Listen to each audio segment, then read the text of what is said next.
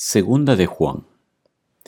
El anciano a la señora elegida y a sus hijos, a quienes yo amo en la verdad, y no solo yo, sino también todos los que han conocido la verdad, a causa de la verdad que permanece en nosotros y estará para siempre con nosotros.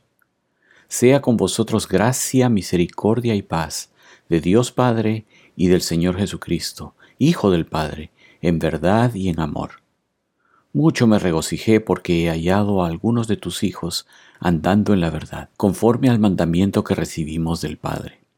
Y ahora te ruego, Señora, no como escribiéndote un nuevo mandamiento, sino el que hemos tenido desde el principio, que nos amemos unos a otros. Y este es el amor, que andemos según sus mandamientos. Este es el mandamiento, que andéis en amor, como vosotros habéis oído desde el principio. Porque muchos engañadores han salido por el mundo, que no confiesan que Jesucristo ha venido en carne. Quien esto hace es el engañador y el anticristo. Mirad por vosotros mismos, para que no perdáis el fruto de vuestro trabajo, sino que recibáis galardón completo. Cualquiera que se extravía y no persevera en la doctrina de Cristo, no tiene a Dios. El que persevera en la doctrina de Cristo, ese sí tiene al Padre y al Hijo. Si alguno viene a vosotros y no trae esta doctrina, no lo recibáis en casa, ni le digáis bienvenido, porque el que le dice bienvenido participa en sus malas obras. Tengo muchas cosas que escribiros, pero no he querido hacerlo por medio de papel y tinta, pues espero ir a vosotros y hablar cara a cara, para que nuestro gozo sea cumplido. Los hijos de tu hermana, la elegida, te saludan. Amén.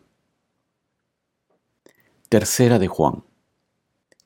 El anciano Agallo, el amado, a quien amo en la verdad.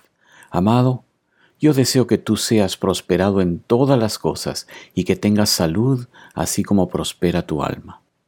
Pues mucho me regocijé cuando vinieron los hermanos y dieron testimonio de tu verdad, de cómo andas en la verdad.